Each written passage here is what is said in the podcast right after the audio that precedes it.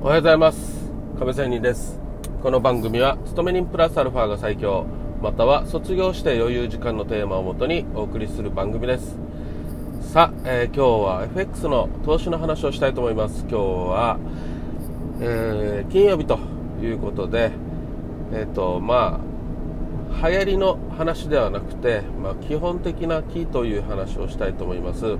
でね今日金曜日なんですが、まあ、この放送はまた別の日かもしれませんがこの金曜日っていう時にはやっぱり週末当然週末ですよね。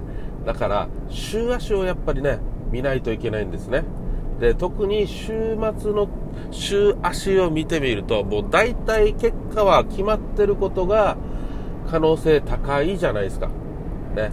もう月火水木と来て金曜日なのでもう大体4本足の日足が出ていてのもうね陰線か陽線かっていうのはもう大体決まっているのでじゃあその時にじゃあ今日はどうしようかっていうようなことですよ。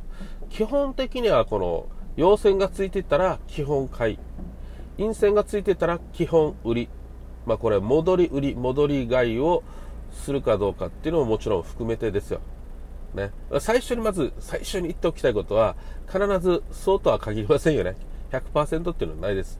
例えば、陽線を、えー、木曜日までつけていたけど、最後の金曜日で、えー、陰線になることだってあるし、最後の金曜日で陰線から陽線になることだってあるわけですよ。まあ、それはそうということは頭に入れておいて、じゃあ、確率的にはどうなんだと。ね。月火水木金の5日分でもう4日分陽線ついてたら大体普通に考えてですよ。普通でですよ。陽線じゃないですか。陰線ついてたら大体陰線じゃないですか、まあ、こういう要は確率論ですよ。可能性論です。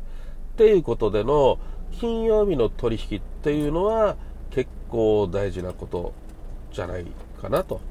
私はまあそれを、ね、トレードして、まあ、結構うまくいきますね。はい。もちろんもう一回言うけど外れることはあります。まあうざいぐらい言いますけど。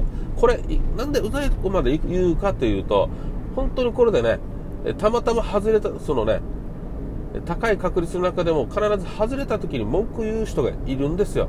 そりゃそうだろうと。俺は神様じゃないよということなんですよね。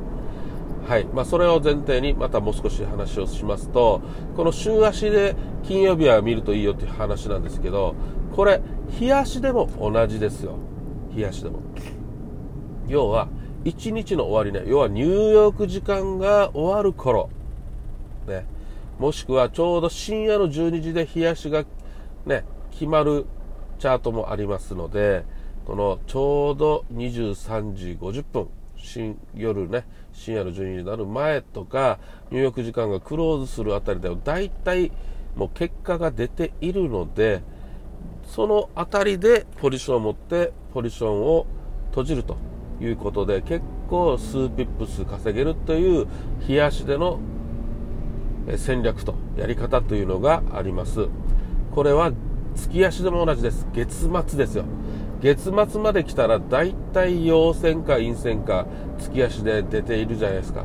ここから大逆転の陰線大逆転の陽線ということももちろんありますが先ほどの同じ話繰り返しです、ね、確率論です。ということで本当に堅実にトレードをしたいというのであればこれ一つの手法ですよ。内緒ですよこれ。ね。はい。内緒ということでよろしくお願いします。という話で今日は終わりたいんですがまあこんな感じでね長年20年間のトレードをしてくるとチャートを見続けてくるとその通貨の特徴っていうのがあってそういうこういう話ができるということになるんですね。はい。まあ経験こそなんだ？なんていうかな実力っていうかな実力じゃないな負けてますのでね。経験こそうーんコンテンツ作りができるよみたいなね話なんですけどね。はい。これがすごいお金になったら最高っすけどね。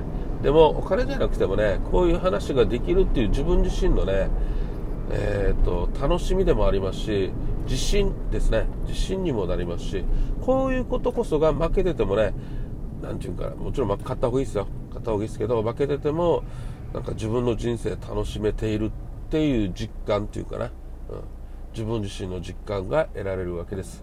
まあそんな感じでいい方向に適当に亀仙人を捉えるので、はい、今日はこう終わりたいと思います。ちょっと短めかもしれませんが終わります。それではまた明日。See you!